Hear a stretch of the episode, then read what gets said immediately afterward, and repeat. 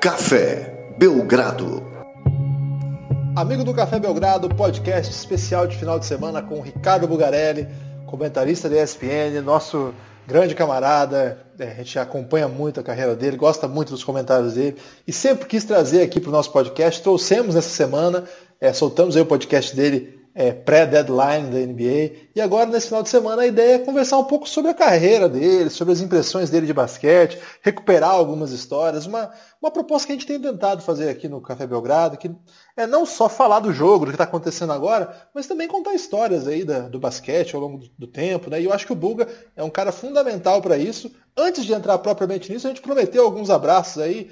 Lucas, vamos, vamos mandar um abraço. Eu tenho alguns também, mas começa com você. Tenho dois abraços aqui, galera do Twitter que ajuda muito, divulgando, participando, mandando pergunta. Um é o Taniguchi Campos, é, um abraço aí pro Taniguchi. E outro é, um, é o Ariel Boas. Ele é torcedor do São Paulo.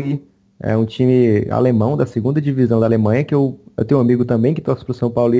E aí eu descobri que tem uma legião de fãs brasileiros que torcem pelo São Paulo, porque é um time é, notadamente de esquerda na Alemanha, contra o fascismo, racismo, defende é, tá, até contra o capitalismo também.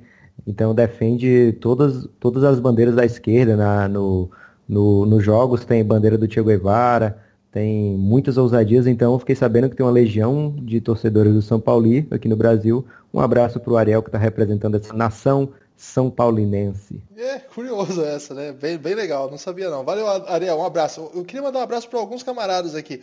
Para começar, o Renato Carlos, um grande camarada lá de Curitiba.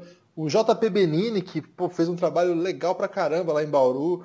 É, depois veio para São Paulo, fez outro trabalho bem legal. Agora está afastado um pouco do basquete, está lá em Dracena, mas pô, é, tá afastado, digamos, profissionalmente mas assim, no coração ele continua diariamente postando sobre, ele mandou uma mensagem super legal aí sobre a ideia do Café Belgrado, que assim, a ideia de você ter um lugar para conversar sobre basquete, e ele é muito fã de basquete europeu, é, assiste até essa, os campeonatos mais alternativos lá, não é só o mainstream europeu, não. Então, um forte abraço para ele aí. Um forte abraço para a galera do mundo basquete que está se movimentando. É, eu queria abraçar a todos, é um baita podcast das antigas que ficou um tempo parado, mas está voltando aí. Pô, legal pra caramba. Então queria mandar um abraço para todo mundo. É, o Luizão, o Betão, o Rubão, você vê que é tudo aumentativo, né? O Felipe Melini, grande camarada também, o Pedro Baby e eu tô esquecendo de alguém, o Jadiel, acho. Então, pô, galera muito legal, eles armaram aí, pô, fiquei muito feliz com, com o retorno. Um abraço pro Rodrigo Bertoni lá de Franca. Um abraço para o Arthur, o Arthur jogador lá do, do Vitória. É, inclusive, é, participou desse jogo aí que você estava presente, né, Lucas? Que foi um grande thriller aí em Fortaleza. É, também ouve nosso podcast, mandou mensagem, queria mandar um abraço para ele. Também para o técnico José Neto, baita camarada aí do, do basquete, acompanha tudo. Ele ficou meio bravo com você, né? É, não, falou na boca, botou pressão pra cima de mim, que o Flamengo vai ganhar tudo. Né? É assim mesmo, Neto, que o negócio é quente. Um outro neto também, o neto professor de matemática lá de Goiôerê, grande cara, um abraço para ele também. Rodrigo Lazzarini, pô, camaradaço nosso aí. É, tem mais gente, mas por enquanto eu vou ficar com esses. E os próximos abraços nos próximos programas, né? Mas abracei bastante gente aí, por enquanto, para deixar aí o, os nossos queridos ouvintes aí, continuando nos ouvindo, porque como eu estava explicando fora do ar, a gente troca audiência por abraço. Então, se você quiser um abraço, só mandar, uma, é, mandar mensagem para a gente, continue nos ouvindo, que você será gentilmente abraçado aqui no ar. É, pô, legal pra caramba. Fico feliz aí com todo mundo que está mandando mensagem, que está ouvindo a gente. É sempre muito estimulante continuar fazendo isso. Agora vamos lá, Lucas. Hoje nós temos um convidado para um grande varandão da saudade. É, o primeiro varandão da saudade você não participou, que era o Rodrigo, né, Lucas? Mas agora você vai poder participar comigo aí com Ricardo Bugarelli. A ideia é uma mesa de bar mesmo aqui. A gente vai chorar e sorrir, contar histórias do passado. Será que vamos conseguir dar conta, Lucas? É, o Buga é um convidado excepcional. A gente não sabe nada da, do, ainda da repercussão do primeiro podcast, mas eu tenho certeza que todo mundo está falando muito bem, porque o Buga mandou demais nesse podcast. Ele é muito carismático e tem uma presença de palco impressionante. Opa, presença Obrigado. Palco, legal, hein? Agora, Buga, eu, eu queria começar esse podcast. Tem bastante mensagem que a gente recebeu quando a gente falou que ia fazer esse podcast com você, perguntando coisas. Mas eu queria começar de uma foto que eu vi, que você postou um tempo atrás no Twitter, e eu fiquei intrigado, eu queria saber mais daquela foto, que é você, Milton Leite e Emanuel Ginoble. E aí, Bug, conta um pouco pra gente, que história é essa dessa foto? É, olá para você de novo, Guilherme, Lucas, obrigado pelo convite aí, por esse bate-papo, é muito legal sempre falar de basquete. A foto que aconteceu no Mundial de Indianápolis, né? Muita gente não sabe, é, foi durante minha primeira passagem pelos canais ESPN, eu, eu trabalhei lá de 95 a 2002 como editor-chefe do Por Dentro do Basquete, de 96 a 2002, trabalhava também no Futebol no Mundo, então fiz cobertura de Copa do Mundo em 98 na França, eu estava lá, inclusive eu comecei a namorar com a minha ex-esposa na França, a, minha, a Fernanda, que, que, me deu dois filhos. A gente começou a namorar em Paris dois dias antes da estreia de Brasil e Escócia no estádio. Isso? Já estou emocionado, já. Nem começou. É, tem, tem, muita história engraçada, assim, curiosa. Ô, e aí, não durante... foi esse programa que o, que o Chico Buarque foi lá? Não foi nessa Copa? Foi, então. É, então, o, o Chico Buarque ele tinha recebido um convite do José Trajano para ser é, fixo, né? Uh, eu, eu, em 90, até tem ligar, a história tem até uma ligação com a NBA, porque em 98 foi o meu primeiro All-Star Game, eu estava de férias, e eu pedi credenciamento pelos canais ESPN e eu fui para Nova York, que seria o último All-Star Game do Michael Jordan, se ele não tivesse voltado para jogar pelo Washington Wizards, e seria o primeiro, o primeiro All-Star Game do Kobe Bryant. E eu sempre tive curiosidade de conhecer o Madison Square Garden, a meca do esporte dos Estados Unidos, e aí, em 98, em fevereiro, eu fui para o All-Star, eu estava de férias, quando sai a lista dos funcionários da ESPN que iriam para a Copa do Mundo. É, eu não iria para a Copa do Mundo, por quê? Porque o, o, uma das credenciais tinham sido destinadas ao Chico Buarque de Holanda. Só que o Chico ele não aceitou para não ter que ficar preso somente à ESPN.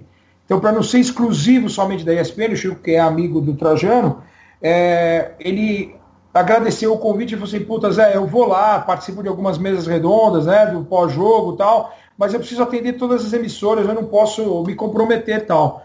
E aí foi quando, em fevereiro, eu estava no All-Star em Nova York, eu liguei para a ESPN para falar com uma amiga que depois acabou virando madrinha do meu segundo filho. Ela falou, meu, saiu a lista aqui da Copa, você vai para a Copa do Mundo. Você está na lista, você vai para a França.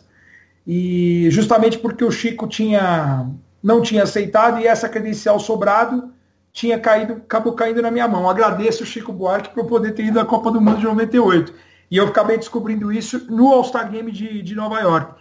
Mas aí, como eu trabalhando com o basquetebol no, na ESPN, eu fui para o Mundial de Indianápolis em 2002, com o Milton Leite, com o André Fury, com o Vlamir Marques, com o Laudemir, que era o pré que era o cameraman, e fomos com outro coordenador também, com o Eduardo Galete. Nós somos em seis, fizemos o, o, Mundial de Indianápolis naquele ano, foi a nossa Copa do Mundo, porque a Copa do Mundo, para quem não se lembra, foi Japão e Coreia, e a ESPN não tinha os direitos de transmissão, era exclusividade do, da Globo, e, e aí a gente acabou indo com exclusividade para o Mundial de Indianápolis, a expectativa legal, o basquetebol argentino crescendo demais, e eu já tinha o Ginobre como meus ídolos, porque eu já acompanhava o basquetebol europeu já há muito tempo, mas o Ginóbili tinha acabado de ganhar a Euroliga de basquete em 2001, uh, ah, tinha sido MVP das finais, um confronto do Bolonha e, e Cerâmica na época, que é o Basconia, time espanhol.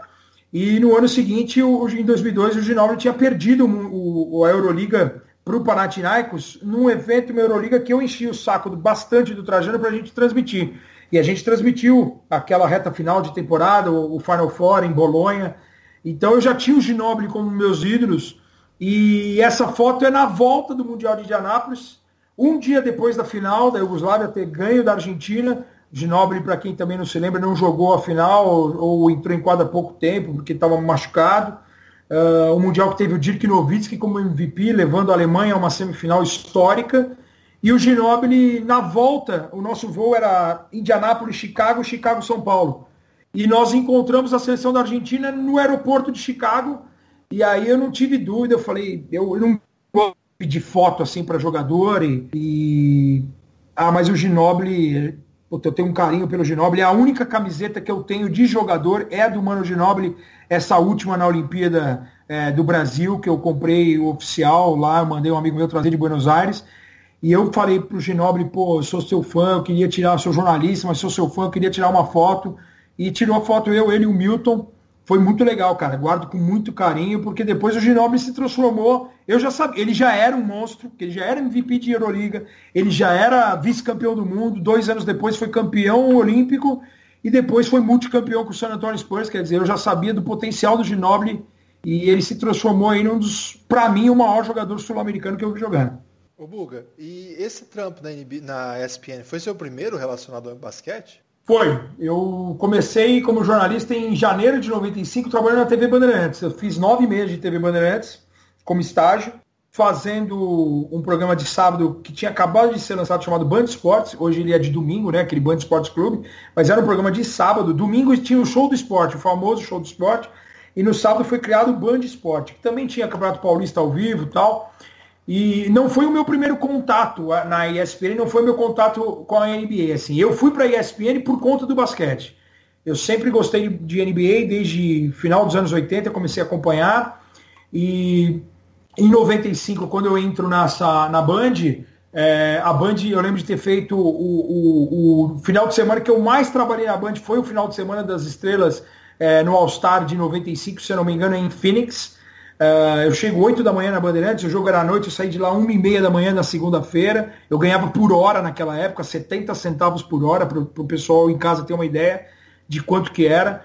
E, e aí eu, eu acabo o meu contrato ali de nove meses de estágio em setembro, outubro de 95. E estava começando, ia começar a temporada da NBA, e a ESPN tinha, a TVA Esporte tinha acabado de virar ESPN Brasil.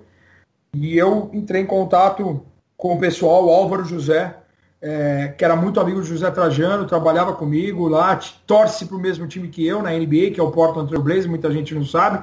E o Alvinho pegou o telefone e ligou pro Trajano, falou, Trajano, eu vou te mandar um cara aí que o cara é alucinado por NBA, é, se você puder recebê-lo aí e tal, e o Trajano me recebeu, atendeu o convite do Álvaro, e foi assim que eu recebi o convite e entrei como estagiário em outubro de 95 nos canais ESPN.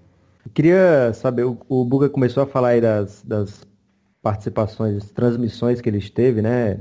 Viu muito basquete em loco. Eu queria saber porque o basquete, depois que você começa a assistir, não tem mais como você deixar, né?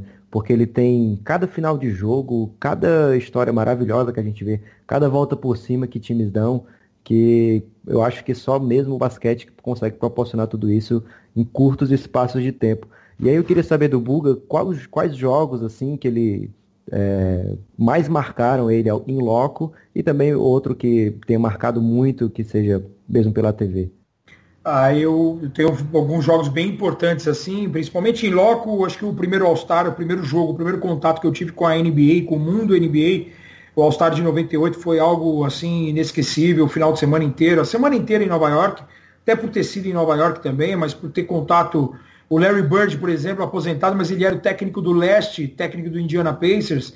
Então, até esses ex-jogadores estavam presentes nesse All-Star, de você cruzar. Foi, tem uma história engraçada nesse All-Star de 98, que é a primeira vez que eles se encontram depois da mordida, Mike Tyson e Evander Holyfield. Eles se abraçam, se respeitam e se encontram no Madison Square Garden no dia do All-Star Game. Eu lembro de ter tirado uma foto do, Michael, do Mike Tyson, um cara não tão alto, um cara de 1,82m, 85 no máximo, mas o cara era um armário, assim, intimidava realmente você ver de perto esses grandes caras. E eu lembro na sexta-feira, que é que tem o, o, início do final de Semana das Estrelas, com as, com as coletivas, com as entrevistas, e de depois de ter passado a tarde inteira conversando e vendo os caras, se maravilhando com aquele mundo da NBA que a gente só sonha e só vê pela televisão. E no final do dia eu ter ligado para minha mãe a minha mãe ter falado, pô, tá tudo bem aí e tal. Você chegou a ver algum jogador? Foi aí que caiu a ficha. Eu falei, eu vi todo mundo. Eu só não tinha visto o Michael Jordan, porque o Jordan ele não ia nas coletivas de sexta-feira, porque senão toda a imprensa ia na mesa dele e ninguém, os, o restante dos caras não, não, não entrevistados. Mas foi o dia que eu vi o Drexler, que foi um dos responsáveis por eu ser Portland. Eu vi a, a Cynthia Cooper, que era a grande referência do basquetebol, a WNBA na época. É Larry Bird, é, é Tim Duncan, é todos os grandes jogadores da época. Então você vê tanta gente é, assim ao seu lado, Sean Kemp, alguns caras que você, eu já trabalhava desde 95 com isso, escrevia semanalmente no Por Dentro do Basquete, e, e, os caras nem sabem que a gente existe, e aí num, num piscar de olhos, num passe de mágica, numa sexta-feira, você está numa mesma sala, no mesmo ambiente que todos esses caras. É uma coisa assim, Shaquille O'Neal, todo mundo. Esse All-Star de 98 é um absurdo, é muito legal. Esse, esse jogo, esse evento me, me, me chama a atenção justamente por ser o primeiro. Me chama a atenção o Mundial de Indianápolis que eu estive, uh, a derrota do Dream Team, a primeira derrota do Dream Team com os profissionais para a Iugoslávia, uh, para a Argentina primeiro, né? Depois para a Iugoslávia. Uh, eu presente estava ao lado do Milton Leite, a gente não estava fazendo essa transmissão para o Brasil. Quem narrou aqui do Brasil, se eu não me engano, foi o Paulo Soares porque a gente tinha feito um jogo do Brasil no mesmo dia e, e não sei porquê a ESPN não tinha colocado o, o Milton para narrar mais jogos por dia. E aí a gente estava vendo a história na nossa frente acontecendo, o Dream Team perdendo pela primeira vez para a Argentina, e, e aí a gente olha um para o outro, fala, minha história está acontecendo aqui, e, nós, e você não está narrando, a gente não está fazendo o jogo. E no dia seguinte ele pegou o telefone, ligou para o Trajano e falou assim, Trajano, eu estou aqui para trabalhar, eu quero narrar a maior quantidade de jogos possíveis. E aí a gente, ele acabou narrando mais jogos naquela reta final tal. E a história acontecendo na nossa frente, é, o calor do torcedor argentino, assim, é um negócio, os caras se abraçando, abraçando nós brasileiros, a imprensa argentina que fez uma cobertura gigantesca naquela época. É, e uma geração de ouro, né? Já começando com aquela geração fantástica de Sconotini, Roberto, é, Ginobili, é, Volkovski, jogadores que foram, jogaram na NBA também, né? Roberto Volkovski jogou no Seattle, muitos jogadores que rodaram a NBA. É, então era muito legal. Essa é, é uma imagem que me marca muito e a final também me marca muito, porque eu, como fã do basquetebol yugoslavo e fã do Ginobili, eu fiquei, confesso que eu fiquei dividido. É, e existiam pelo menos uns 6, 7 mil sérvios em Indianápolis e parecia, é, o Guilherme deve saber o que eu estou falando, que Café Belgrado, parecia aquele Rala Pionir, que é o ginásio em Belgrado, uma atmosfera absurda no, com o Cico Fury House na época, casa do Indiana Pacers, meu, um barulho ensurdecedor, uma torcida apaixonada, um país que respira basquete.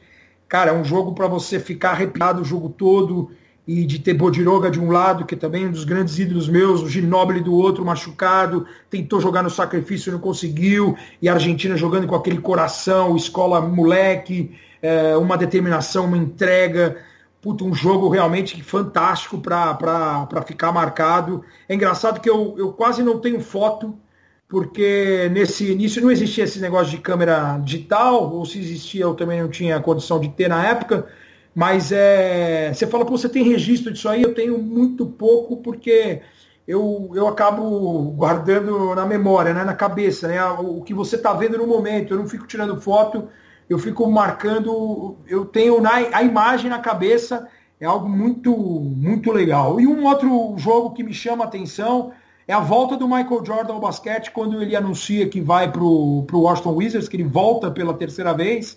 Tinha acabado de voltar do, dos Estados Unidos para o US Open de tênis. O, tem uma história legal também do, do, das Torres Gêmeas, né? Porque eu volto de Nova York dia 11 de setembro. Aí você fala, mas 11 de setembro foi atacado. Sim, eu saí de lá 11 de setembro, uma e meia da manhã. Foi um dos últimos voos internacionais a sair de Nova York, porque eu tinha ido para cobrir o US Open de tênis. E afinal foi, foi muito louco. Por quê? Porque a, a gente cobria, tinha um programa chamado Nas Pegadas dos Campeões. A gente seguiu o Guga. E aí o, o Guga, naquele ano, ele chega até as quartas de final, ele perde para o Café Unicov. Ele perde nas quartas, na quarta-feira. Na sexta, dia 7 de setembro, é feriado, a gente não consegue entrar em contato com o pessoal da ESPN, eu estava com o André Plihal e um câmera, e a gente tem que ficar até o final do, do, do evento. Foi a primeira final à noite de sábado, é Venus Williams contra Serena Williams, tapete vermelho, eu nunca vi tanto... Até no All-Star de 98, tinha Beth Midler, tinha Jack Nicholson, tinha Madonna, Mike Tyson, Holyfield. Nesse sábado, em Flush Meadows, eu nunca vi tanto artista, tapete vermelho, parecia a cerimônia do Oscar, que era Venus e Serena, e no domingo jogava Sampras e Hilt, a final, 9 de setembro, aniversário da minha mãe, é, e a gente está com o voo marcado no dia 10 à noite, no, no dia 10 à noite. E por que não seria no dia 10? Quando acabasse o evento, porque o Guga faz aniversário dia 10 de setembro. Então a nossa expectativa e a nossa torcida era para ele ser campeão. No dia 10 ele ia bater a bolsa, né? A Dow Jones, o cara que ganha o S Open bate o, final, o fechamento da bolsa. E aí é coroar o nosso trabalho, né? O meu e do Plihal tal. O nosso voo era 10, da no... 10 de setembro, 11 da noite. Só que o nosso voo atrasou. Estava vindo um grupo de brasileiros de Boston para Nova York, de Nova York vinham para São Paulo. Esse voo atrasou e a gente ficou no aeroporto. E a gente não embarcava, não embarcava, não embarcava. Quando a gente embarcou uma e meia da manhã, nós chegamos em São Paulo, nove e meia da manhã, 10 horas da manhã, o... as torres gêmeas já tinham sido derrubadas. E aí ficou aquela a gente foi recebido na ESPN como é, sobreviventes de guerra, meu. Os caras quase carregaram a gente, porque a gente era para ter chego seis da manhã em São Paulo, acabamos chegando nove e meia, dez horas da manhã. Eu lembro que o, o nosso coordenador ligou para a gente e falou assim, porra, Buga, liga para tua esposa que ela tá preocupada. Eu falei, mas o que, que tá acontecendo? Eu falei assim, meu, Nova York tá sendo atacada. E, e eu até andei pro Playhall assim, num primeiro momento, eu falei assim, pô, era o, pô, ainda bem que a gente está aqui e tal. Deu uma meia hora, eu falei assim, pô, se a gente tivesse lá ainda, ia ser a cobertura jornalística das nossas vidas, né? Ele falou, puta, você tem razão. E aí o que aconteceu? No meio depois, o Michael Jordan volta é, por conta da escala da NBA. Primeiro jogo, Wizards e Knicks no Madison Square Garden, em Nova York. Casa do Michael Jordan, que nasceu no Brooklyn. E aí eu acabo voltando um mês e meio depois para Nova York para ver o primeiro jogo do, do, do, Michael Jordan, porque eu já tinha, tinha feito ele no, no 98 num All-Star, e aí vejo esse jogo e depois acabo indo também para o All-Star em que ele participa, mas foi muito legal assim de, ter, de entrevistar o, o, o Michael Jordan ao lado do André Fury, ali no meio do bolo de jornalistas, de você ver que o cara é de, é de carne e osso, saber que o cara é de verdade, é, de saber que você está em contato com o maior jogador da história do, do basquete, do, do esporte que você mais ama, né? Essa foi aquela cobertura em que perguntam, porque o André pergunta para o Kobe se ele imaginava que um brasileiro jogaria tão bem na NBA e ele fala sim porque eu vi o Oscar jogar? Foi essa a cobertura? Não, foi um All-Star. Não, foi esse de 98, o primeiro de 98 eu fui sozinho. O All-Star de 2002, que é na Filadélfia, não me engano, não sei se é 2001 ou 2002, eu sempre confundo Washington com Filadélfia. O, no, na Filadélfia é legal porque essa história é curiosíssima também, porque a gente está fazendo a sexta-feira, os jogadores vinham para um grande hall e você sentava na mesa, cada jogador está numa mesa, você senta na mesa e você faz a pergunta para o cara, tal, entrevista. E a gente, você tem lá uma hora e meia, duas horas, você tem que conseguir o máximo de entrevistas possíveis. E, e aí a gente já tinha feito vários caras, e aí eu, eu, eu, André e um câmera, nós paramos numa sala, numa antessala assim, a gente viu uma portinha, falou assim, vamos entrar aqui, vamos ver o que a gente separou de material, o que, que a gente já tem? A gente já tem fulano, fulano, fulano, porque a gente fazia várias matérias pro, pro, por dentro do basquete, que era um programa semanal, e a gente fazia também alguns especiaizinhos, justamente, fazer cinco, seis perguntas para um cara para tentar fechar um VT da história do cara, contar alguma curiosidade, falar de alguns caras, e a gente cercava alguns nomes que a gente poderia, que achava que poderia ser MVP do, do, do, no domingo. E aí a gente abre essa portinha, é uma salinha, meu, 5x5, 8x8, não muito grande, e aí tinha duas mesas, numa dessas estava o Andrei Kirilenko e na outra estava o Kobe Bryant com a NHK japonesa, que é uma emissora japonesa. E aí quando a gente abre a porta, o pessoal da NBA que está ali acompanhando, eles fazem com a mão na boca assim para a gente fazer silêncio. Eu falei, não, beleza, ficamos encostados na parede e eu falei xixi assim pro André, André, vamos ficar aqui, cara, vamos tentar pegar o Kobe, cara, ou não a gente já tem. O cara tá fazendo exclusivo aqui e tal, com a NHK, mas vamos tentar pegar o Kobe. E o Kobe com a camisa 23 do Sixers, do pai dele, né, do Bean Bryant, que jogou lá em Filadélfia, por isso que o Kobe, nessa semana, comemorou demais a conquista do Philadelphia Eagles, campeão da NFL. E, o... e acabou a entrevista, o André já chega com, com o microfone, ESPN Brasil, e o André chega e fala, pô, a gente pode fazer duas, três perguntinhas, eu sou da ESPN Brasil, e olha, ESPN Brasil? Pô, claro! E o Kobe Bryant foi um cara fantástico, sentou na mesa, assim, uma mesa redonda, o André, o câmera, eu e o Kobe, e essas três perguntinhas viraram 10, 15 minutos, e ele falando do amor dele pelo Brasil, do Oscar, de ele ter visto o Oscar quando criança, jogando na Itália contra o pai dele, de ele idolatrar, de ele idolatrar o Oscar, e aí foi e a gente conseguiu fazer outras perguntas fora disso. Esse, esse encaixe Brasil-Oscar foi, foi um motivo para. E ele olhar Brasil na canopla do microfone da ESPN chamou atenção. Foi um, foi um gatilho para a gente fazer as perguntas. Mas depois ele foi muito gente boa, atendeu a gente com mais três, quatro, cinco perguntas de outros assuntos. E aí acabou, eu falei assim, pô, André, vamos torcer muito para ele ser MVP, cara, que a gente tem uma exclusiva, porque não tinha aquele, aquela muvuca de, de jornalistas, muitos microfones, era só o André e ele. E não deu outra, cara. No domingo ele arrebenta com o jogo, ele é um MVP, a gente liga pro Trajano e fala, Trajano tem uma exclusiva com o Kobe Bryant. O cara falou, puta, não acredito. Vai pro ar na quinta-feira, a gente voltava. O programa era semanal, quinta-feira à noite, e na quinta entra um especial do, do Kobe Bryant fantástico, falando do Brasil, falando do All-Star, falando do, do, do, Los Angeles Lakers, falando de tudo. Foi a primeira, uma matéria assim que me marcou bastante, apesar de não ser um cara do time que eu torço, que eu torço, mas é, me marcou demais assim esse, esse contato do André Kfouri com, com o Kobe Bryant. E aí o moleque que está ouvindo o nosso podcast, que pensa em ser jornalista, tem que, tem que ter ciência que a cara de pau faz bastante parte da profissão, né, Buga? Exato, o não você já tem, né, Lucas? Você tem, é assim, você viu que foi um fator sorte, que se eu tivesse aberto uma outra porta, eu teria dado numa outra, numa outra sala, né? Deu, é, deu sorte, Deus ajuda quem merece, eu brinco às vezes e falo. E, e foi legal porque acabou o Kobe, eu, tava o Kirilenko ali do lado, vamos fazer aqui o AK-47, o André já mandou a pergunta do AK-47, que é aquela arma, né, que ele jogava com a 47, né, aquela arma russa, e aí Sim. foi muito legal porque o Kirilenko também atendeu a gente. Eu lembro que a menina que trabalhava na NBA nesse momento, nessa sala, é a irmã do Dirk Nowitzki, que ela trabalhava na, no suporte né, é, da NBA. Muito legal, era uma loira alta também, não tão alta quanto o irmão, mas era altona tal. E ela foi muito gente boa também, porque a gente entrou por engano na sala, nós ficamos quietos e acabou rendendo duas entrevistas exclusivas ali bem legais. E a do Kobe, principalmente, por ele ter sido o MVP daquela final, daquele All-Star Game. Ô Buga, o Leandro Jesus mandou uma mensagem aqui é, falando para você como ele compara a primeira e a segunda passagem dele na ESPN em relação à popularidade da NBA e do basquete no Brasil e o espaço que o esporte, a NBA, tinha naquela época e tem hoje. Como é que você compara, Buga? Ah, é totalmente distinta, né? Impressionante como mudou, né? Eu brinco nas transmissões, às vezes lá no, na ESPN, ao lado do Romulo, do Everaldo, do Nardini, do Ari, de todos os narradores, que na minha época de garoto, eu tenho 46 anos, você assistia um jogo, até um pouquinho antes, na, na Bandeirantes, é, um jogo de, de, de NBA em VT por semana, aí com o passar do tempo, a ESPN, na minha primeira passagem, Uh, apesar da ESPN é, Brasil estar presente, os jogos na ESPN eram transmitidos em português, mas narrados lá nos Estados Unidos, pelo Ivan Zimmerman, pelo Regis Nestrovski, pelo Lívio Reis, né, por tanta gente que trabalhou lá. O Rob também, não? Rob Porto também, um pouco depois, o Rob, Luiz Carlos Largo, né, o Marco Antônio Rodrigues, isso um pouco mais para frente. Mas esses, esses, essa época aí, por exemplo, eu lembro de ter ido no All-Star de 98, e ter conhecido o Lívio Reis, depois eu ter ido num outro All-Star e ter conhecido o Ivan Zimmerman.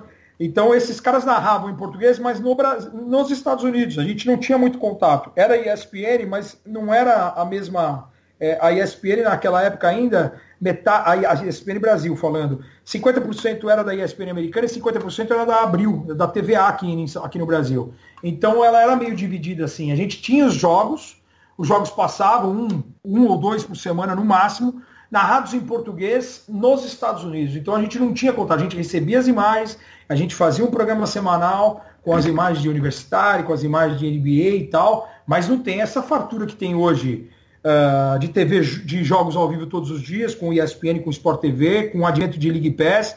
É uma outra realidade. Eu falo nas transmissões que os jovens de hoje os caras vivem um, um, né, uma loucura. O acesso à informação com a internet. A gente lembra que o primeiro grande evento esportivo ter internet foi a Olimpíada de Atlanta em 96. Ah, e eu nos canais ESPN a gente tinha tipo dois computadores com internet, internet de escada para pegar a starting list de todos os, os, grandes eventos de atletismo, natação, de todas as competições né, dos Jogos Olímpicos. Então, quer dizer, essa fartura de você ter League Pass, de você ter jogo ao vivo, eu, o que eu acho que perdeu um pouco, né, para não falar que é tudo mil maravilhas, perde um pouco, até conversando outro dia com, com um fã de esportes que tinha me mandado uma mensagem no Facebook, é, falando justamente das transmissões em TV aberta. E aí tem uma grande preocupação, como o tênis, por exemplo, perdeu muito espaço em TV aberta, que é a dificuldade do, do, do tamanho do jogo, né?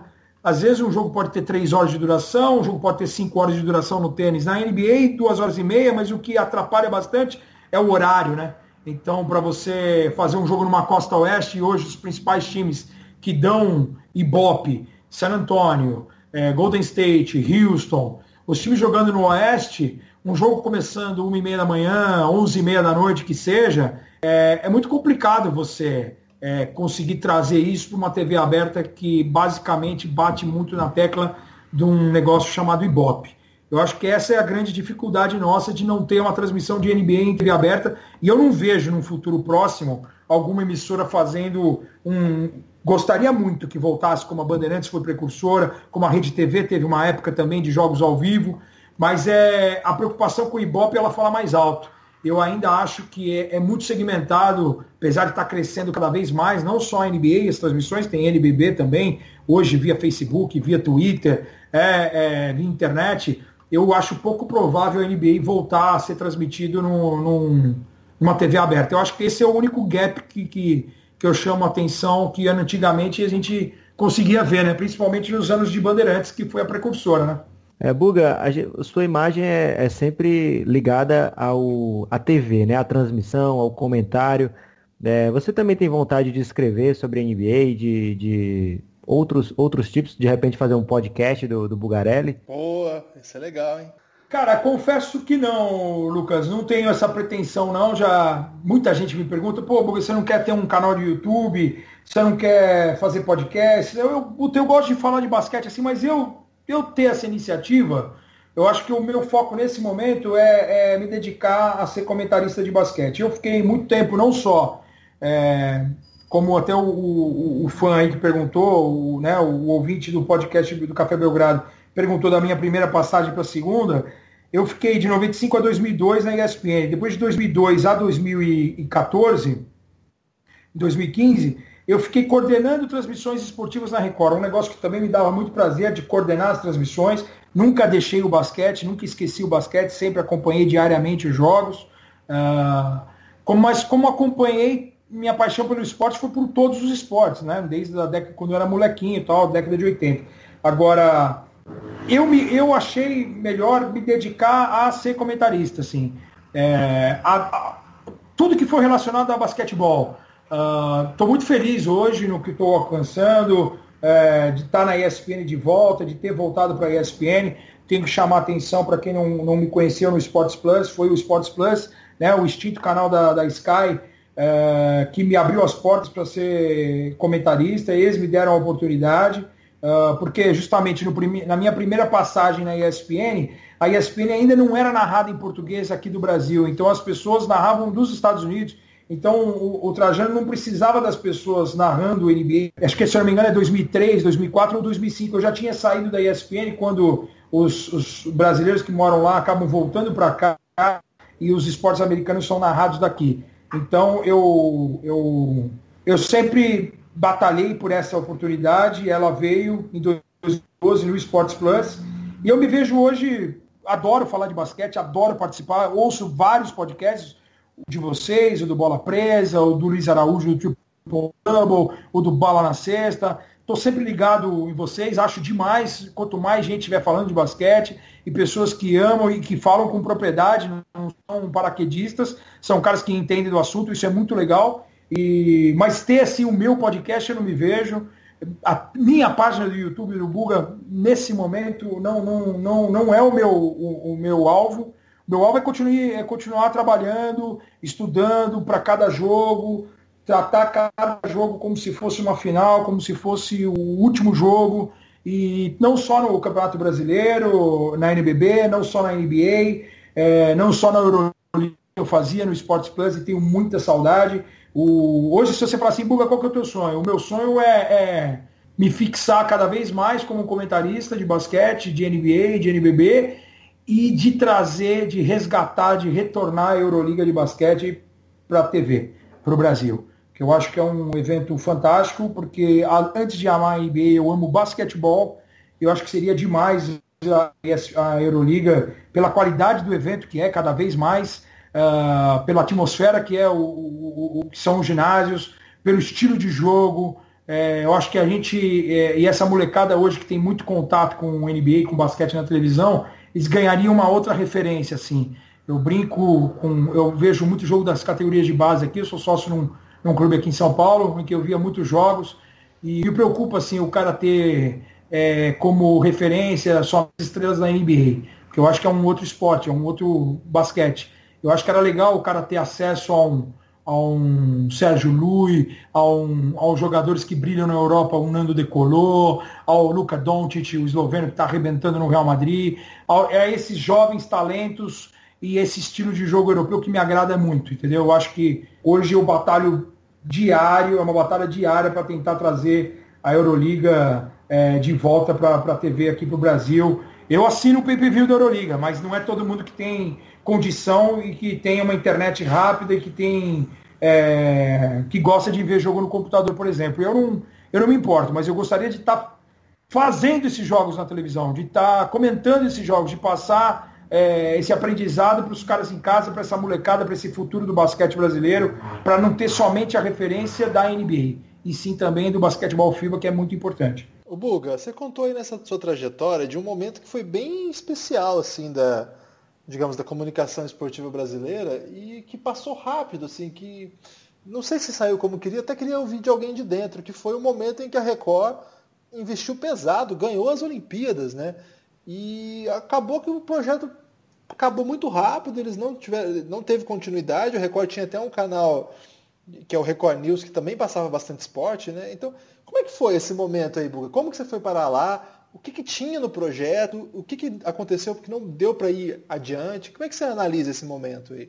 Eu respondi mais ou menos entre aspas ali, Guilherme, com relação ao Ibope. Né? Hoje TV aberta, a TV fechada já está começando nisso também, e esse eu, eu, eu, sou contra. Assim. Eu acho, eu como jornalista, eu acho eu prezo a qualidade do, do, do, do produto. Eu não importo. É óbvio que vou traz a carreta com patrocinadores, né? ninguém vive de brisa mas é, é, importante, é importante, mas eu acho que a gente não pode só focar no Ibope. A minha ida para Bandeirantes, eu saí do, dos canais ESPN, uh, ah, acabei indo para Bandeirantes para coordenar as transmissões de, de, de futebol. Uh, a Bandeirantes detinha os direitos junto com a Globo do futebol nacional, então tinha Copa do Brasil, tinha Campeonato Brasileiro. Depois de um tempo, eles adquiriram o Champions League com exclusividade, tirando da Rede TV. Eu também coordenei os jogos de Champions League. Como brasileiro normal, sou fanático de futebol, é, gosto muito de futebol, principalmente o internacional.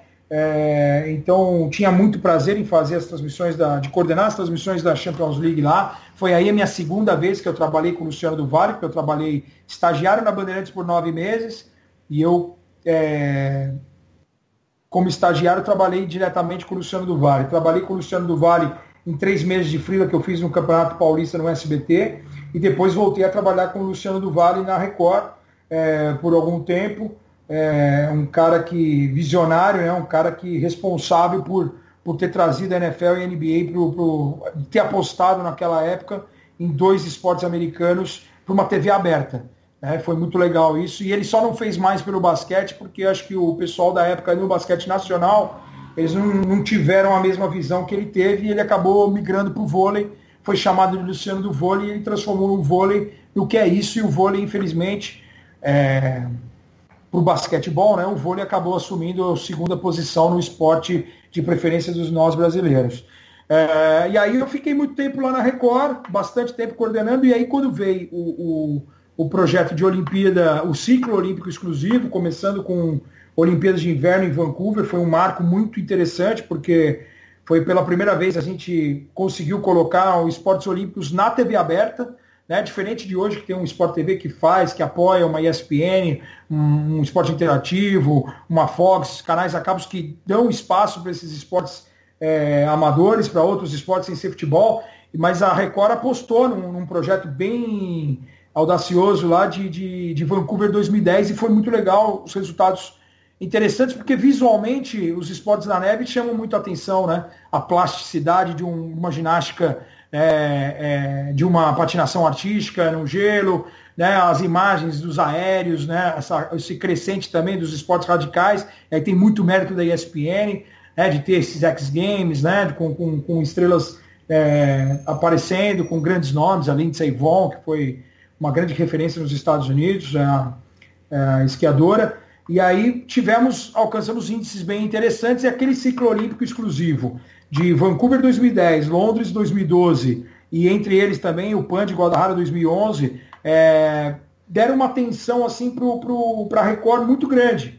Só que a Record ela toma, ela, ela é pontual, né?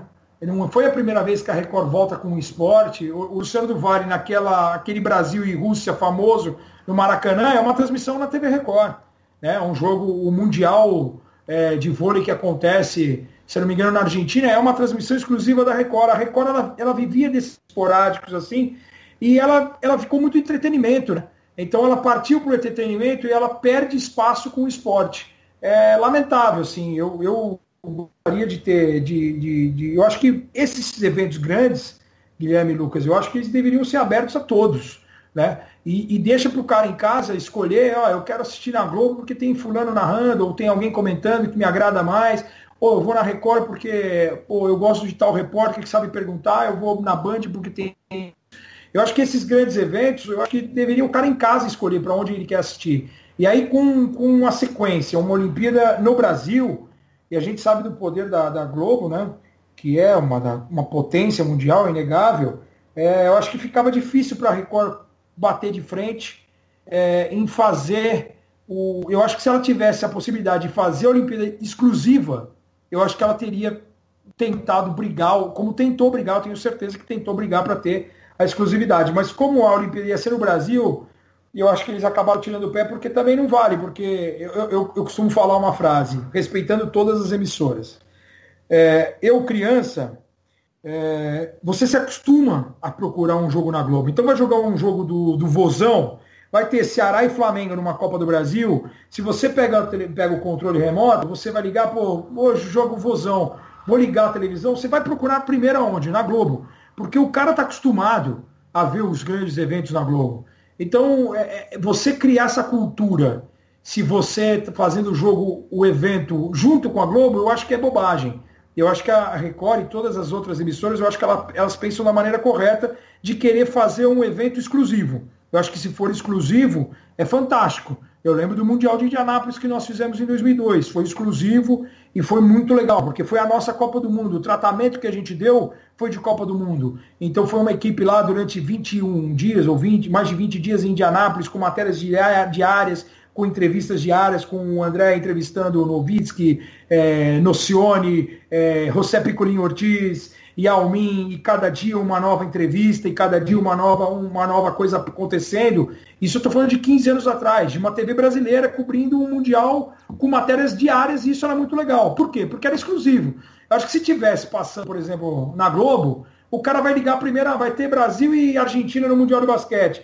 O cara vai pegar o controle remoto e vai ligar primeiro na Globo. Não está passando na Globo, aí sim que ele começa a correr atrás das outras emissoras. Eu sempre fui assim. Eu acho que eu, a maioria, a grande maioria dos brasileiros também pensa assim.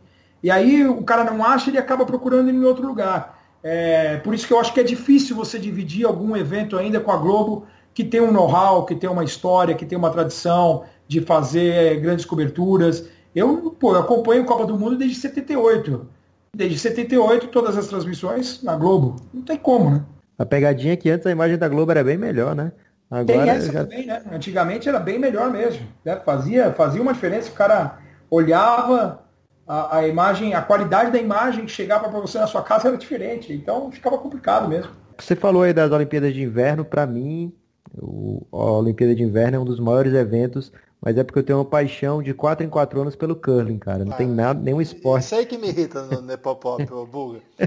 Isso aí abala a nossa relação. Porque ele inventa umas coisas assim, tipo, uma paixão pelo curling, uma hora dessa. Curling é irado. Respeita o nosso, respeita o nosso ouvinte, Lu. Eu tenho certeza que o sucesso do, da transmissão da Record foi o curling, o Buga viu de perto. Com certeza o curling foi essencial. Olha, eu vou falar para você que a, a, transmissão do Curling ela foi uma surpresa na Record. Olha lá. Vou tá falar, vendo?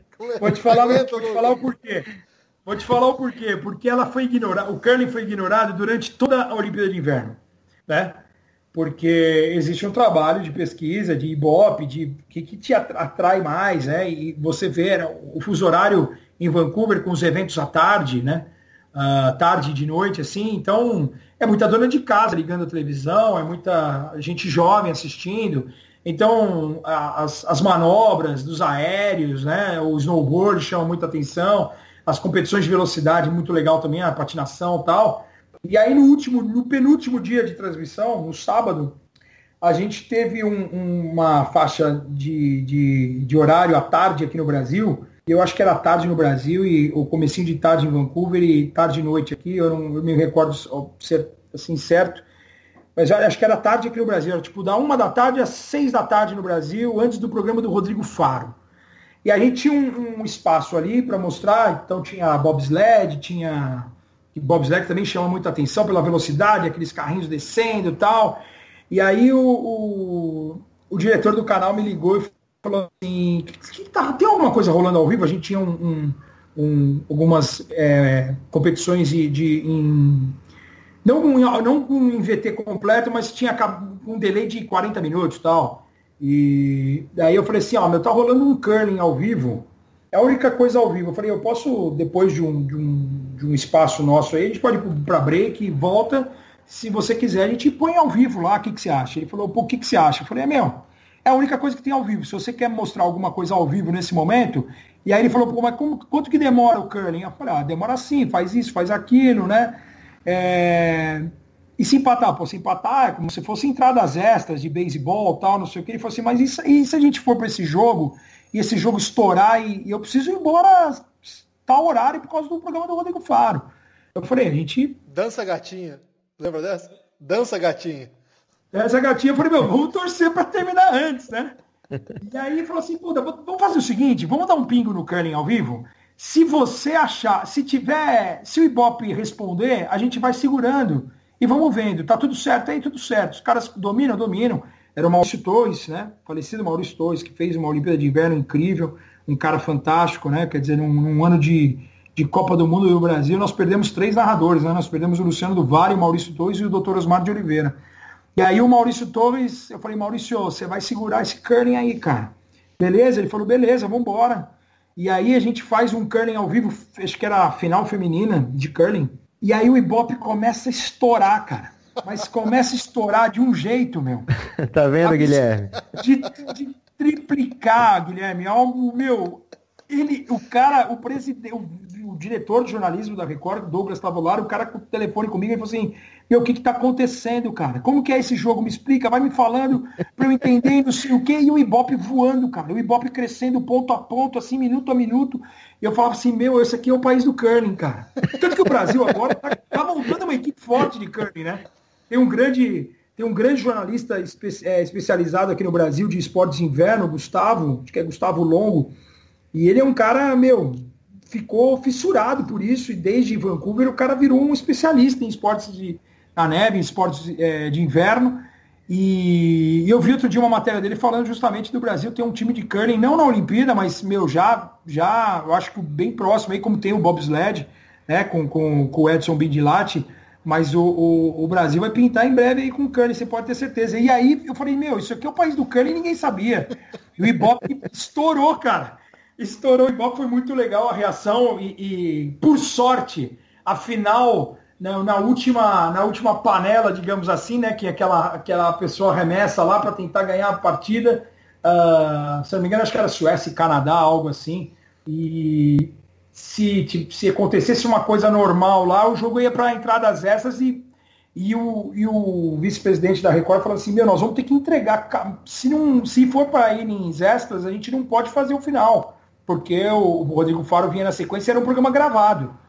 E eu falei, meu, vamos torcer para acontecer tal coisa, e aconteceu, e a gente não estourou o programa, entregamos na hora certa, com o Ibope lá no alto, e o Rodrigo Faro já era um campeão de audiência, levou, alavancou o Ibope ainda mais, e foi uma festa assim, em Vancouver no sábado, um dia antes da, do encerramento, que foi algo inacreditável, meu. O Brasil viveu um sábado de país de curling é, inacreditável, foi muito legal. Tem que ver quantas TVs dessas não eram do Lucas, né? É verdade. Nunca, nunca, mais vai poder me trollar pelo meu amor pelo curling, que é específico de 4 em 4 anos. É, é Buga, você, você pincelou rapidamente a sua passagem pela Sports Plus, né? Que foi aquele canal maravilhoso da Sky que veio de graça para assinante, né? A gente Sim. não. É, e de repente tomou o coração da gente, porque tinha pouca propaganda, muito conteúdo e NBA três vezes, quatro vezes por semana, assim, inacreditável. E aí naquele período se destacou, a transmissão da, da Sports Plus era muito boa, você no comando lá, na, nos comentários, e a galera fez um hashtag para você ir pro Sport TV. É, você chegou a pegar essa onda tinha, da, da, hashtag? Tinha o Jean também, não tinha na equipe do Sports Plus? Tinha, tinha o Jean, era, era, Maurício, era... Maurício Bonato, Rafael Spinelli, Marcelo Duó narrando, e, e eu e o Giancarlo Gianpietro nos comentários. Uh, alguns jogos também, quem comentou foi o Guilherme Busso, que é o diretor hoje do, do NBB. Do NBB. E foi muito legal, cara, pela oportunidade que foi dada, uh, ah, para mim, principalmente, no, no início.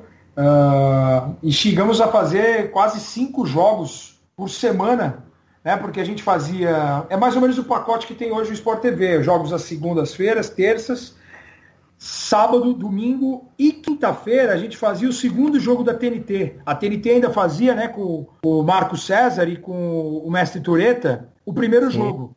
E o segundo jogo, em várias quintas-feiras, o Sports Plus fazia. Porque era um jogo né, TV nacional nos Estados Unidos, sempre uma rodada dupla de quinta-feira da TNT, é sempre de muita expressão, e a gente fazia o segundo jogo. Às vezes a TNT fazia o segundo jogo e a gente fazia o primeiro.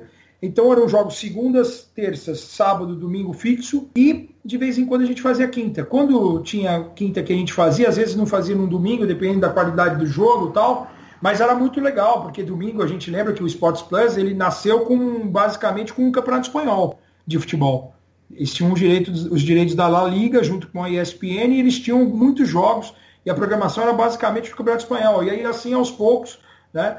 Eles acabaram pegando esses jogos da NBA, eles pegaram a Euroliga de basquete, eles pegaram o rugby australiano, eles pegaram alguns torneios de tênis, pegaram o Champions League, dividida com a ESPN, uma época, a gente transmitia até, se não me engano, até as quartas de final. E aí foi muito legal, cara, porque foi uma overdose de NBA, a gente já tinha dois jogos na NBA na ESPN, quarta, um na quarta e um na sexta.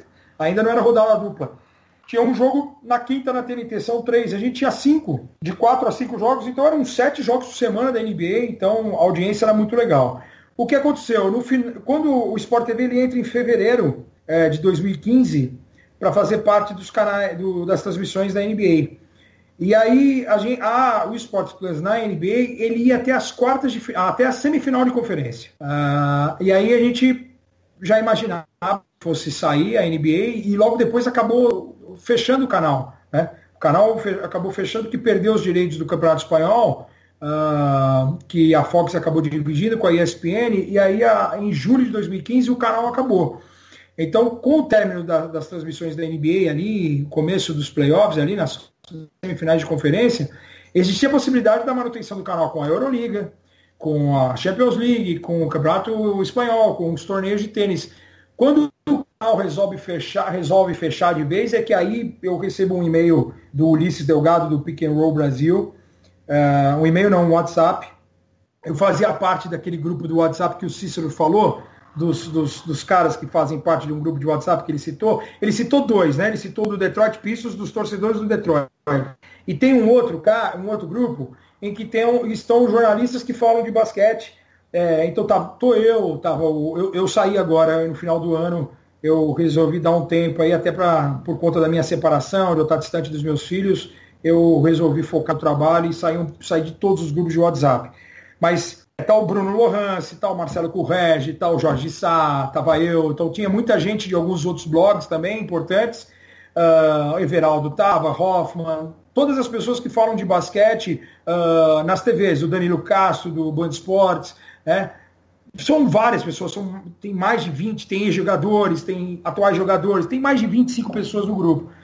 E, e esse Ulisses ele me mandou um WhatsApp no particular e falou assim, Buga, é o seguinte, cara, eu, tô recebendo várias mensagens aqui de, de grupos aqui de WhatsApp, a gente quer fazer um, um, um, texto aqui, a gente acha um absurdo você ficar fora das transmissões da NBA para o próximo ano, e a gente quer fazer aqui, ele me mandou o texto, pô, eu olhei aquilo lá e, e o Ulisses não me conhece, eu vim conhecer o Ulisses agora faz uns mês e meio, dois, que ele voltou de Nova York e eu conheci o Ulisses num Botafogo e Bauru aqui pelo NBB, que eu fui lá fazer o jogo no Rio.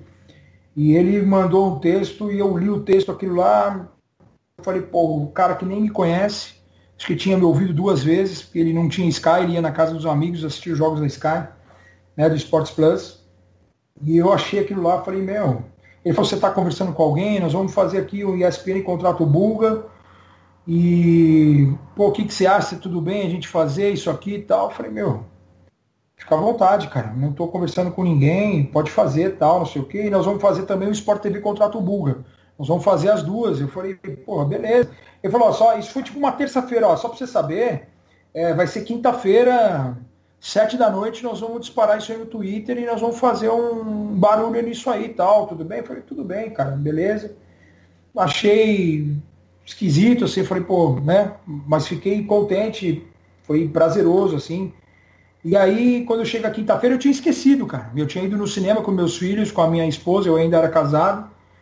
E, cara, meu celular começou a bombar de um jeito, cara, e eu, pô, e vibrando e eu saí do cinema, quando acabou o filme, eu olhei, tinha um monte de mensagem, e um monte de foto, de meme, de, de, de, de montagem, eu com uma cabeça do lado assim, do lado do Rob Porto, e de Sport TV, de ESPN, de, eu falei, virou uma loucura, cara. E eu falei, cara, eu, eu, eu olhei assim confesso que eu fiquei emocionado, cara, porque eu, meu filho perguntou, falou, papai, o que, que você tá, o que, que tá acontecendo? E eu falei para ele assim, porra, seu pai descobriu que tem muita gente que gosta dele, cara. E aí ele, ele me abraçou e foi muito foda, cara. E depois eu fiquei recebendo mensagem até uma e meia da manhã, cara. E de pessoas que muita gente não me conhecia, eu olhava os twitters assim, pô, eu não conheço, não vi o cara comentando, mas se fulano tá falando, eu assino embaixo e, e é, é, é, cara, é uma emoção assim que eu fiz um texto no final, quando eram quase duas da manhã, falando que a emoção que eu vivi aquele dia foi a emoção que eu vivi quando nasceram os meus filhos. Porque o reconhecimento do seu trabalho, de todo o seu esforço, as pessoas torcendo por você, e muita gente que não te conhece. E, cara, foi um. Foi uma das coisas mais especiais, se não for a coisa mais especial que aconteceu na minha carreira. Eu lembro com carinho da primeira final da Euroliga que eu narrei, que eu comentei ao lado do Bonato, Real Madrid Olympiacos. Uma vitória histórica do Real Madrid, do Olympiacos em Londres, uma virada fantástica. Cara, fiquei muito emocionado nesse jogo. E mas esse dia, cara, eu, puta, nunca vou esquecer, porque foi uma coisa absurda das pessoas torcendo por mim e pedindo para que eu não saísse, as pessoas que respeitam o meu trabalho acima de tudo. E, e no dia seguinte vem uma ligação da ESPN, é, era Sport TV contrato Guga primeiro, né? Se eu não me engano. E aí eles, eles me ligaram falando assim, ó oh, meu, eu quero que você saiba que não tem nada a ver com, com o que aconteceu ontem, né? Com a comoção que aconteceu no Twitter, com as mensagens e tal. A gente, o Palomino quer conversar com você, é, porque eles já sabiam, né, na minha primeira passagem, do amor que eu tenho pelo basquete. E eu falei, não, sem problema nenhum, eu vou conversar com vocês tal, e, e sou grato muito a todas as pessoas. Seria injusto da minha parte aqui eu, eu começar a citar algumas pessoas e eu vou acabar esquecendo de outras. E, mas o, o, quando eu recebi a mensagem do, do Ulisses no, no WhatsApp, que ele foi o contato, né, ele foi que mandou o texto para eu aprovar, assim, eu falei, meu, que isso, uma loucura. E eu falei, meu, eu sou muito grato a, a todos que torceram por mim, ainda torcem por mim, respeitam o meu trabalho. É, ninguém, ninguém é perfeito, ninguém é insubstituível, ninguém é, é unânime, Uh, mas acho que se tiver respeito é fundamental, cara. E isso foi mostrado naquela quinta-feira, um respeito absurdo pelo profissional, pelo pai de família, pela pessoa.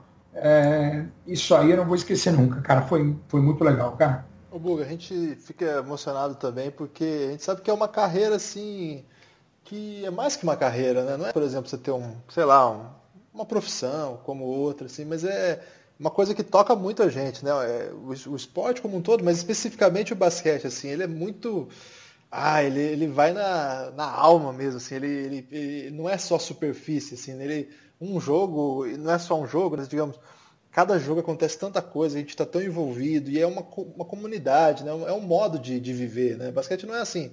Nossa, ninguém assiste basquete de vez em quando, né? Basquete é uma coisa quando que você gosta mesmo, é um negócio que você fica devotado mesmo, assim, é, vira um, um modo de vida, né? E, pô, foi muito legal esse, esse, esse, seu, esse seu relato aí, ficou muito legal, feliz de ouvir.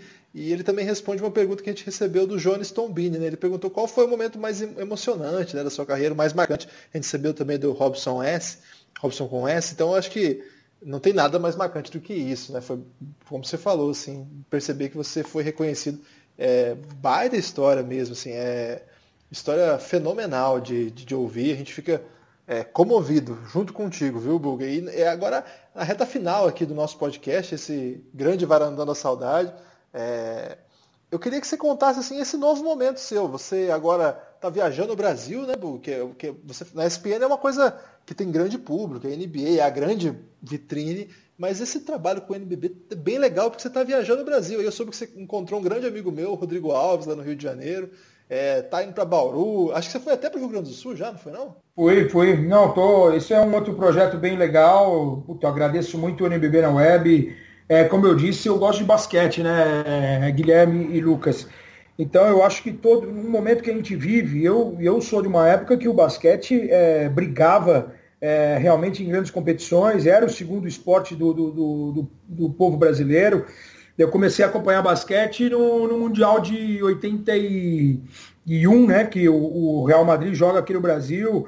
Uh, o Sírio tinha sido campeão do mundo antes e, e acaba perdendo a final para o Real Madrid aqui. E eu via o ginásio aqui em São Paulo, para quem não conhece, um ginásio espetacular com mais de 10, 12, 15 mil pessoas. É, jogos nos quadrangulares finais eram em São Paulo, Corinthians, Montelíbano, Fran, Cana, é, Sírio, né? Sírio Francana, toda a rivalidade no final dos anos 70, eu com 6, 7 anos de idade já eu adorava esporte, mas tinha um carinho pelo basquete justamente por esse fascínio que você falou, que é muito mais que o esporte, emoção, é um jogo que, como diz o Zé Boquinha, termina e não acaba, essa reviravolta que acontece, é a, o, as jogadas em si, não só uma cesta, uma enterrada, mas uma assistência, um toco, um, né, um, um passe sem olhar, eu acho que tu, tudo é muito legal de se ver no basquetebol né, as estratégias, de tudo que envolve o basquete, que é um esporte, para mim, maravilhoso. E, e aí esse contato aí é, é, o contato com o basquetebol brasileiro, cara. Né, com, com os grandes jogadores que atuaram aqui no Brasil, com os grandes americanos que eu vi jogar aqui no Brasil, o Rock Smith, o Dexter Shows. Caras, então você tendo contato no ginásio, assim, você vê o esporte de uma outra maneira. E isso aí tá me fazendo muito bem, cara, porque é o que você falou, a NBA ela tem um alcance absurdo, mas você faz aqui, né? Você não faz lá em loco. Espero fazer, tomara a Deus, tenho esse sonho de fazer um NBA Finals, de fazer um evento em loco grande da NBA em algum ginásio. É, e, e, você tem um, um, esse contato, cara, de você ter estar próximo à quadra, de você tirar um dos fones e, e ouvir o, o, o Demetrius passando uma, uma, uma instrução, você está ali do lado do banco, você sente adrenalina. Eu assisti, por exemplo, Sírio e Real Madrid atrás do banco do Real Madrid, credenciado, né, a final do Mundial Interclubes no Ibirapuera.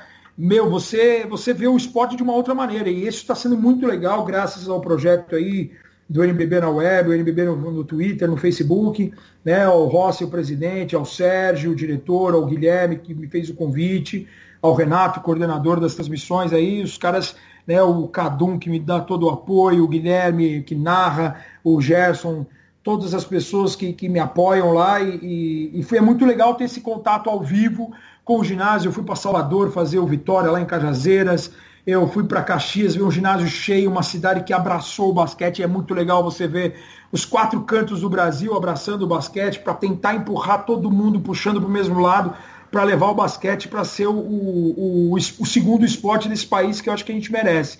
E é muito legal receber o carinho das pessoas, não só aí né, dos fãs de esporte, que é fundamental isso para poder continuar empurrando a gente para frente, para a certeza que eu estou no caminho certo de fazer um trabalho legal, mas é de ouvir de pessoas do meio, de ex-jogadores, de um Marquinhos Abdala, de cara gostar do meu trabalho, de um, de um Fran Sérgio, irmão do, do Hélio Rubens, de um cara descer da arquibancada durante o Campeonato Paulista e virar falar para você que, que o cara é meu fã, e eu falei, pô, eu vi o cara jogar quando era moleque. Então essas, essas trocas não tem preço, assim, sabe? O contato que eu estou tendo com os jornalistas especializados, com os caras que têm o, que trabalham tão duro quanto eu, né? E que ainda estão procurando esse espaço. Eu torço muito para o Rodrigo, eu falei isso para ele. É, acompanhava o rebote, acompanhava as transmissões do Globo.com. Eu era, né, tinha uma conta no Globo.com só para ver as transmissões, porque quanto mais informação a gente tiver, quanto mais gente a gente puder falar de basquete e eu poder estar tá vendo também, assistindo, é legal pra, até para complementar o teu trabalho, para ver se você está seguindo uma linha correta, se você está sendo justo com todo mundo. E eu gosto de tratar bem todo mundo, eu acho que é o respeito, cara. Eu sou muito fã do Rodrigo, sou muito fã, torço muito para que ele, que ele consiga um espaço lá no Sport TV, ou aonde for que, onde quer que seja. É, e é muito legal isso, cara. Esse contato é, tá me fazendo me empurrando para frente todos os dias. Esse contato de viagem com comissão técnica, com jogador, de você conversar, de você entender um pouco melhor o jogo na quadra, de você sentir mais né, essa presença, essa atmosfera que eu gosto tanto do basquetebol europeu, né, dos times de camisa, de que trazem para Belgrado, para Atenas, para Istambul, esse clima de, de, de, de, de jogo quente, de rivalidade, esse calor.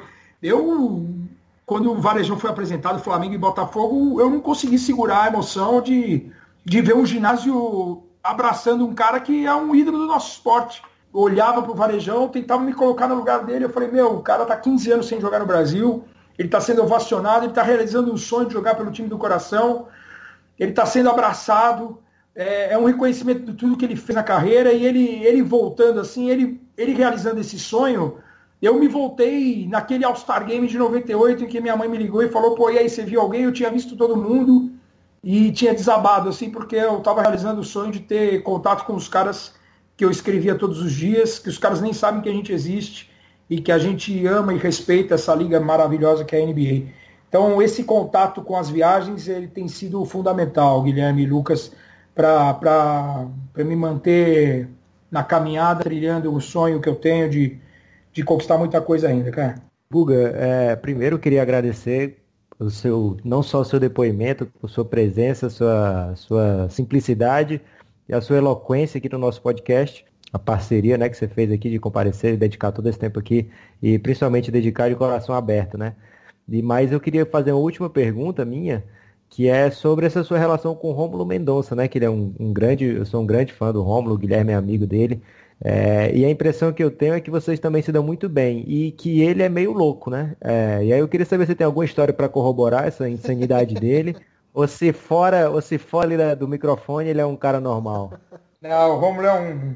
Eu me, me dei muito bem com o Romulo justamente por, por ver no Romulo um, um cara que é tão apaixonado quanto eu pelo basquete e pela NBA, assim. Então, é um cara simples, é um cara que sai do interior de Minas, que fazia a mesma coisa que eu, de gravar jogos da Bandeirantes, de passar madrugada assistindo jogo. E é um cara apaixonado não só pelo basquete, mas pelo que ele faz, né? E faz muito bem, né?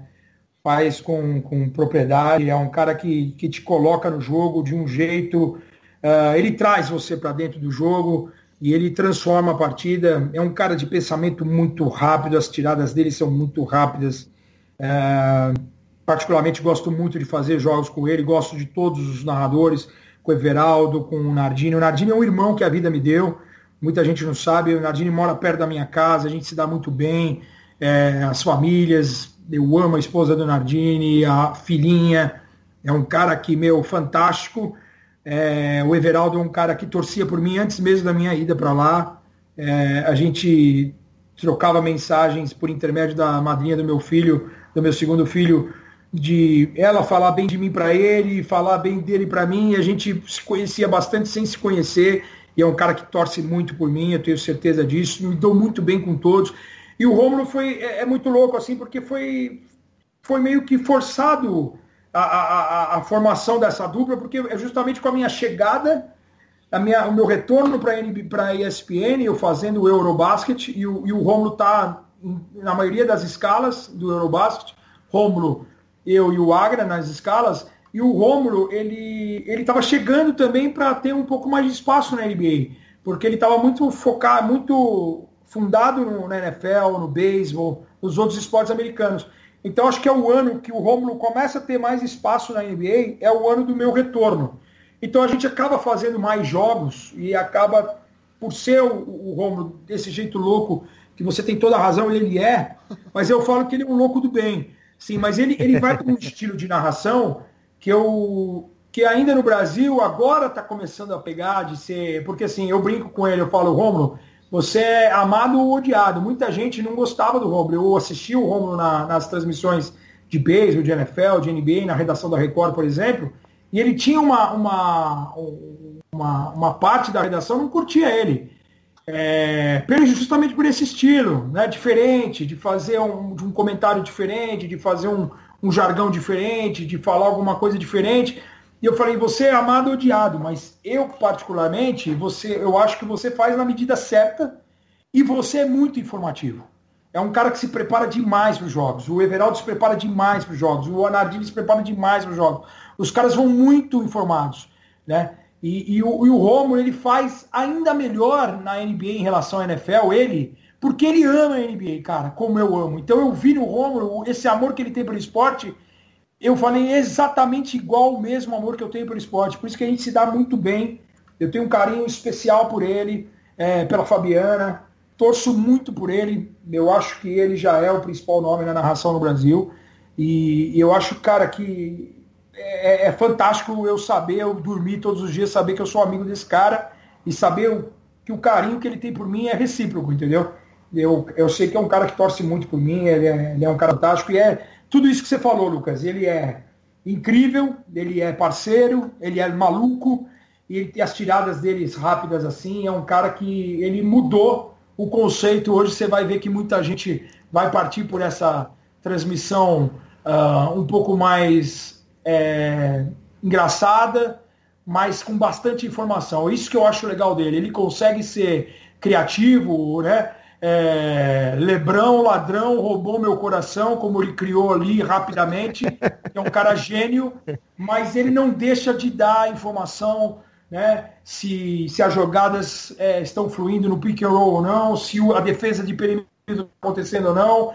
Ele, ele consegue dosar muito bem isso, cara. É por isso que traz é, essa quantidade absurda de fãs cada dia mais jogos que ele faz. Você vê o que ele fez no voleibol. Eu, particularmente, não gosto de vôlei.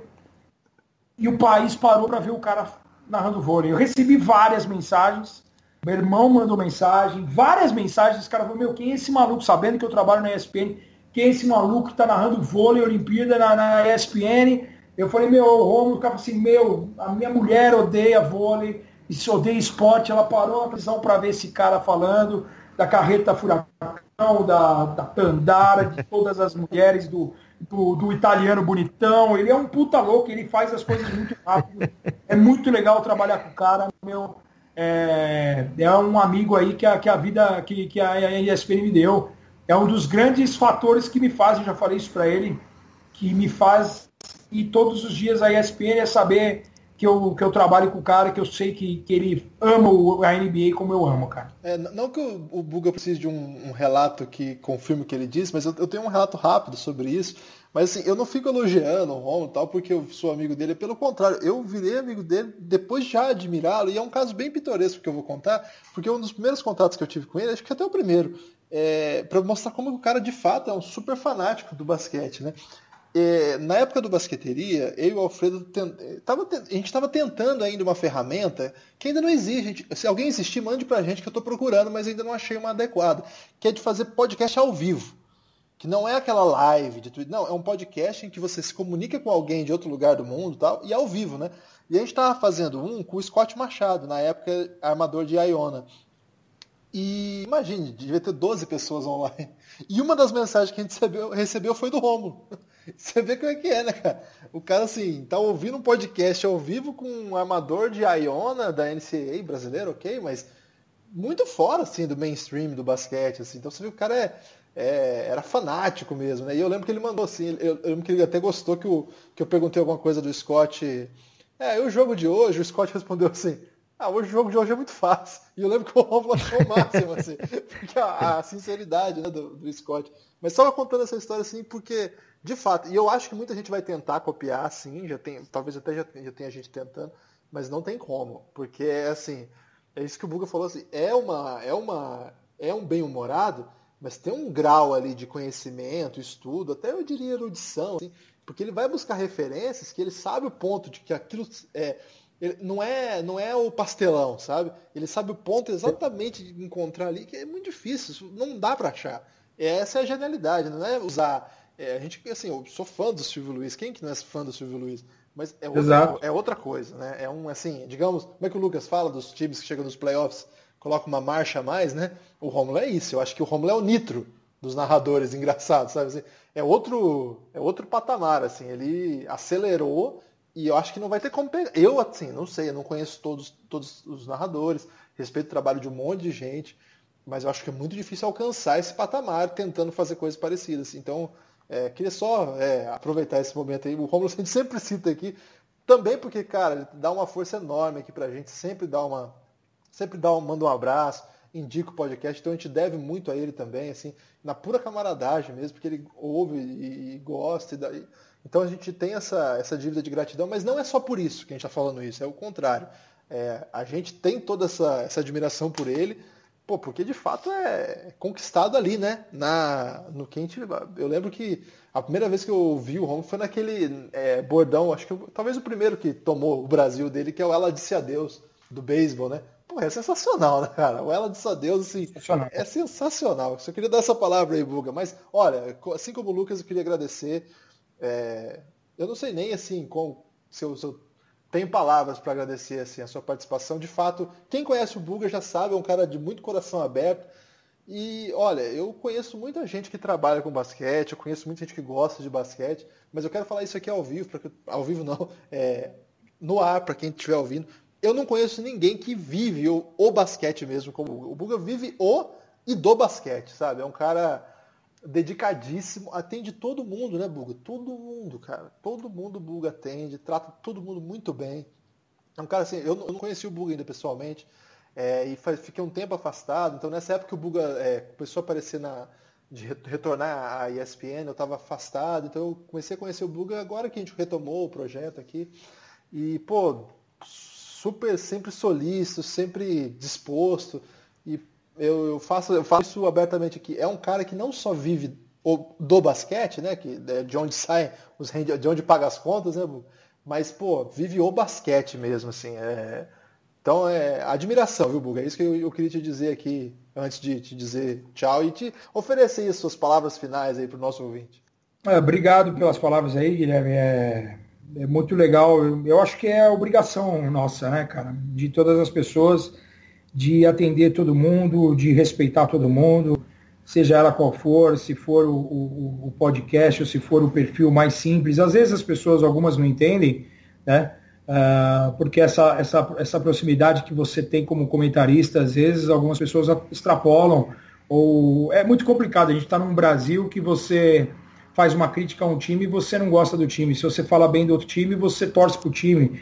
Então eu acho que essa cultura ainda de futebol que é levada para os outros esportes, eu acho que é desnecessária, mas dentro do possível eu tento tratar todo mundo com respeito, principalmente quem me respeita. Eu acho que é o mínimo, cara. Eu acho que todos deveriam fazer isso. Né?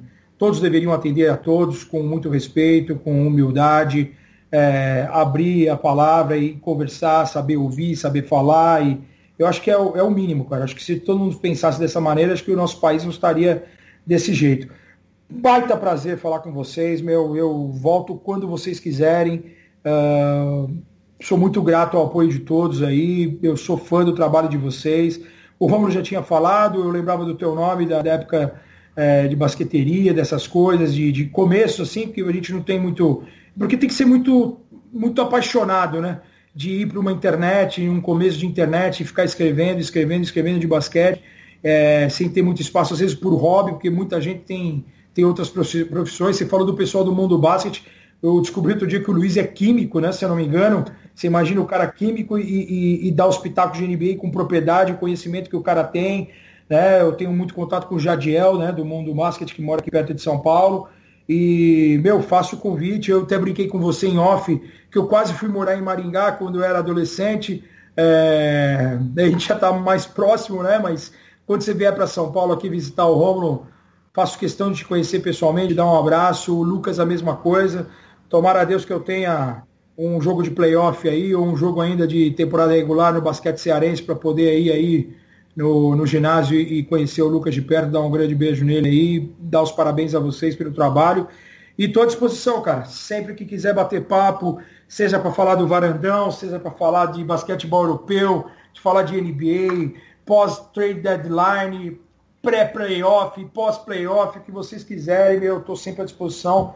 Grande beijo a todos, um beijão a todos os ouvintes aí do Café Belgrado tá fazendo um trabalho sério demais. O, o, o Lucas vai te levar pra praia, hein? Cuidado, não vai ficar falando de basquete, não. Vai querer te levar pra praia, hein? Tudo bem, pode levar pra praia, tô tranquilo agora, mas é, o meu foco vai ser como você falou, o meu foco é o basquete. Eu posso até dar uma corridinha pra praia lá tal, tomar um sol, mas depois eu quero ver a bola quicando, a laranja quicando aí. Vamos ver se o Solar Cearense também engata uma sequência de vitórias aí, porque é um polo legal. A gente falava em off aí de de Caxias, de, de Salvador, de, de, dos quatro cantos do Brasil estarem apoiando o basquetebol e Fortaleza não pode ficar fora disso aí não. Meu.